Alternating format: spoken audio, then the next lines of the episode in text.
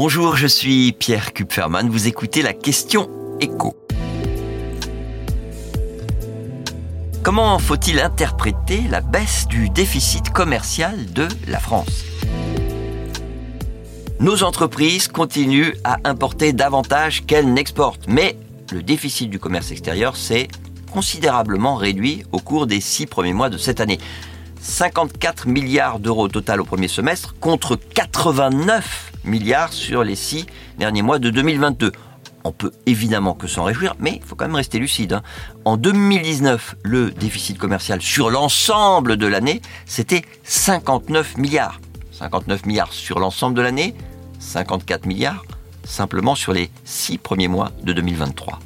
Cette amélioration depuis le début de l'année, alors on la doit à quoi? Eh bien, en premier lieu, au fait qu'on a payé notre pétrole et notre gaz naturel moins cher qu'au début de la guerre en Ukraine, avec en plus un euro qui s'est redressé par rapport au dollar, ce qui pour le coup nous arrange puisque les barils de pétrole nous sont facturés en dollars.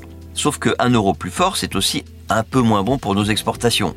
Pourquoi? Parce que gagner des parts de marché devient de façon mécanique plus compliqué. Heureusement, ça n'a pas empêché les traditionnels champions français de l'export de réaliser de, belles ventes à l'étranger durant les, six premiers mois de, cette année. C'est vrai pour les avions, les hélicoptères, les, les satellites produits dans les usines françaises, plus 12%, mais aussi pour les parfums et les cosmétiques made in France, toujours très appréciés à l'étranger, plus 7%.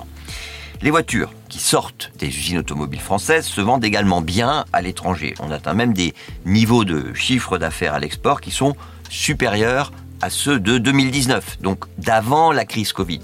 Là encore, c'est une bonne nouvelle, mais il faut la relativiser, cette bonne nouvelle.